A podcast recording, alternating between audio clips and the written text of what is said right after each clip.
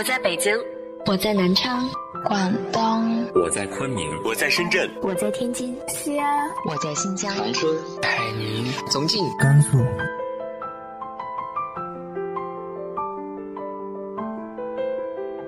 这里是 FM 幺八零八四，昨天的你的现在的未来，我是主播背着吉他的蝙蝠女侠。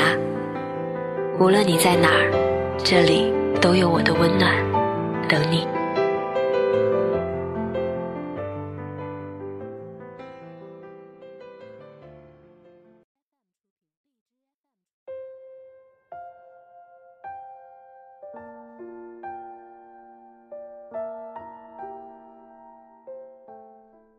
嗨，亲爱的你，晚上好。每个人经营生活的时候，都会有自己的小习惯、小妙招。今天就给大家分享几个优秀的小建议，来自于豆瓣作者一壶海蓝的：努力过一种不太疲惫的生活。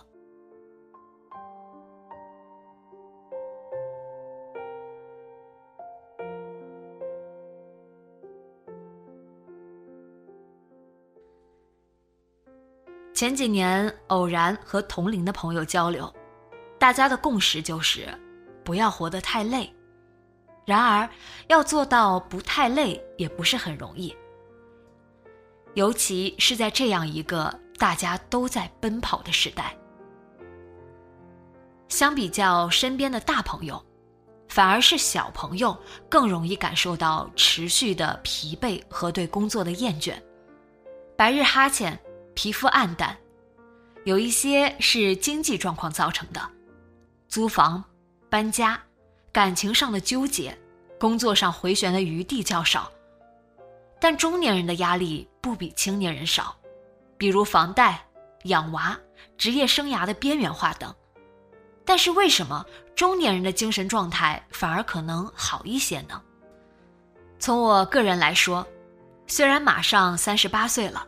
但是从对比来说，我的状态会在一个还过得去的状态，起码醒着的时候，人的精神状态是比较饱满的，也有精力不断学习新的技能，迭代自己的生活，所以写了这篇小小的文章来分享我的一些能量保持的办法。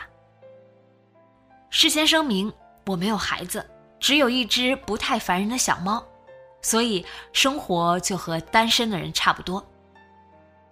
我不是先天强健的体质，身体基础很不好，大病几次，熬夜了很难恢复，会长痘，对睡眠时长要求很高，吃了不健康的食物会胃胀胃痛，对未来自己的身体健康也不算太乐观，所以算是小病延年的例子。因为体弱，反而特别在乎。最基础的一点，不熬没意义的夜，超过十二点就算熬大夜了。一般我尽力保证在十一点前睡着。我知道这点对很多人来说很难，但是这个是我个人觉得精力保存最重要的一点。除开极少数体质特异的人，绝大多数人只要能保证十点多休息，六点多醒来。第二天的状态绝对能提高不少，即便不能天天如此，也应该大多数时候如此。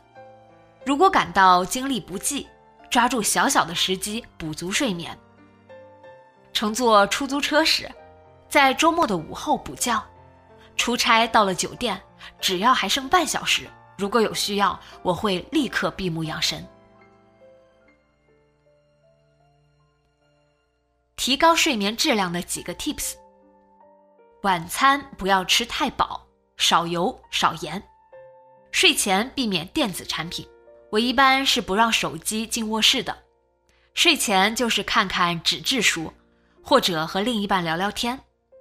睡前阅读，我也会准备一套纸笔，如果需要记录的话，用纸笔而不是手机。我用的 Muji 闹钟，每天睡前调整一下。打开闹钟，睡前尽力不要思考烦心的事情。我是不会躺在被子里反思这一天的，这样会让我睡不着。如果有重要的事情，就用纸笔写下来备忘，也许还要重复写几句，一切都会过去的。卧室只用来睡眠休息，把睡眠无关的物品清除，保持卧室的整洁卫生，好好喂养自己的身体。如果想要长期保持好状态，懂得给自己的身体吃需要的健康的食物是很重要的。学习一些营养学的基础知识，推荐范志红的书和公众号。自己下厨，我知道这点会被很多人诟病，觉得那么忙了哪有时间给自己做饭？但是扪心自问，你真的忙到了长期没有时间给自己做饭的程度吗？还是没有培养起来习惯呢？早晨煮点咖啡，煮个鸡蛋。吃两只新鲜的橙子，晚上煮点青菜，周末炖点排骨藕汤、老母鸡蘑菇汤、羊蝎子萝卜汤。说难不难，只需要一口汤锅和一些时间。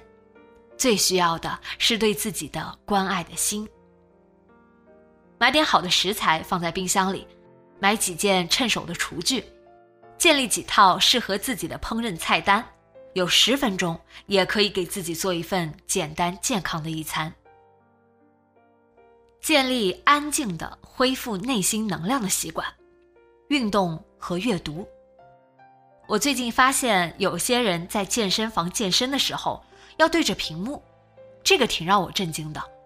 我的运动时间，无论是跑步还是瑜伽，对我最重要的功能之一就是脱离信息。瑜伽有种说法是流动的冥想，没有比冥想或者类似冥想的活动更让人恢复能量的了。我个人觉得，脱离了手机的运动、阅读都有这种功效。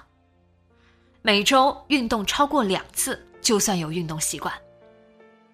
运动最低的好处是让人有了平静的专注的时刻，第二是缓解一些身体的疲劳和劳损。比如我的肩颈因为长期办公室工作造成了劳损，不说体态优美与否，严重的时候疼到后脑勺发晕，影响生活质量，也影响睡眠质量。只有认认真真瑜伽一会儿，才能解决这个问题。一个人如果有阅读的习惯，这大概类似于定期吃心灵补剂，给精神和心态定期看病的作用。有时候，内心的消耗和持续的低落，对一个人能量的消耗是非常严重的，会让人持续提不起精神，会对工作失去基本的热情，严重的人际关系危机，甚至会让人陷入对任何事情无精打采的地步。心理咨询师也不是每一个人都请得起，所以阅读就是一种最简单、最奏效的自我治疗的方式。有纯粹调整心态的，比如哲学书；也有温故而知新的工具建议类的书籍，比如解决工作的、解决情感问题的、自我成长的。还有一些是提供正面的心态调整，让人保持平衡的心态和适度的生活的斗志。最近阅读的书推荐《人间值得》。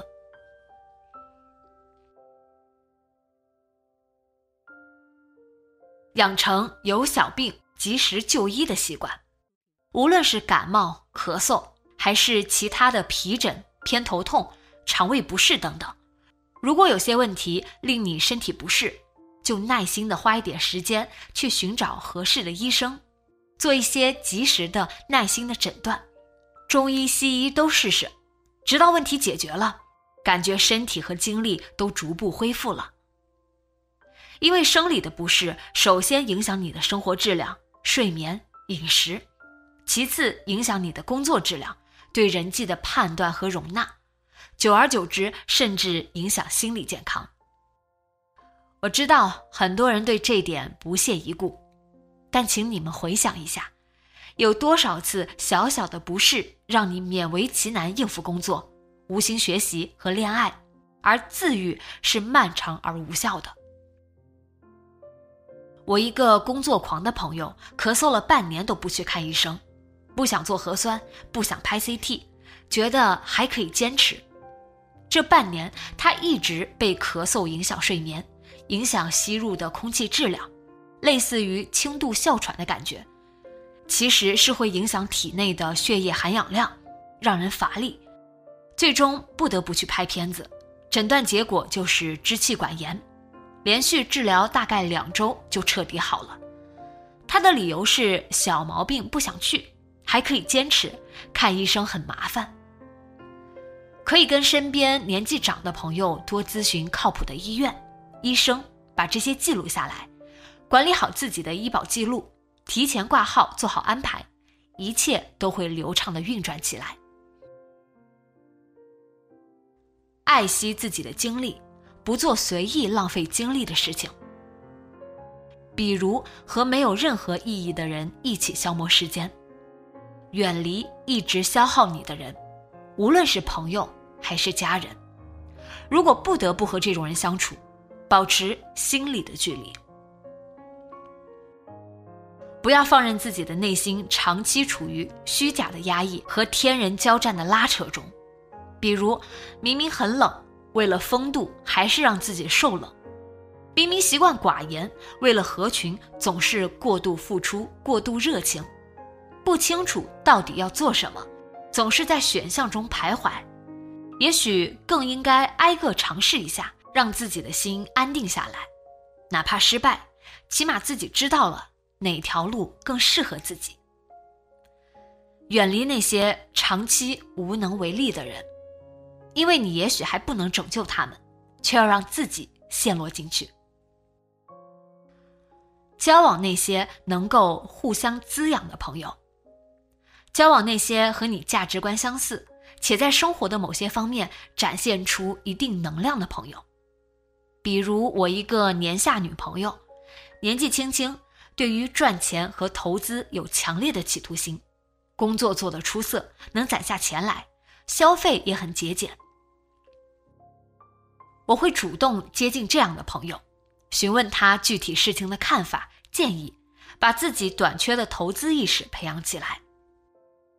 如果你想养成阅读的习惯，那么就去认识真正爱读书的人；如果是想要学会运动，就请教一下爱运动的朋友，如何把运动变成生活的一部分；如果想学习下厨，那么问问经常下厨的朋友，看看自己需要准备什么。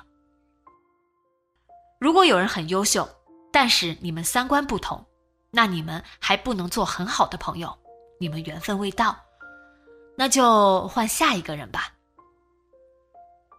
不要在乎别人的看法是对的，然而我还是很希望有足够的能量，可以带领内心的那个自己，到达想去往的地方，成为自己生活里的英雄。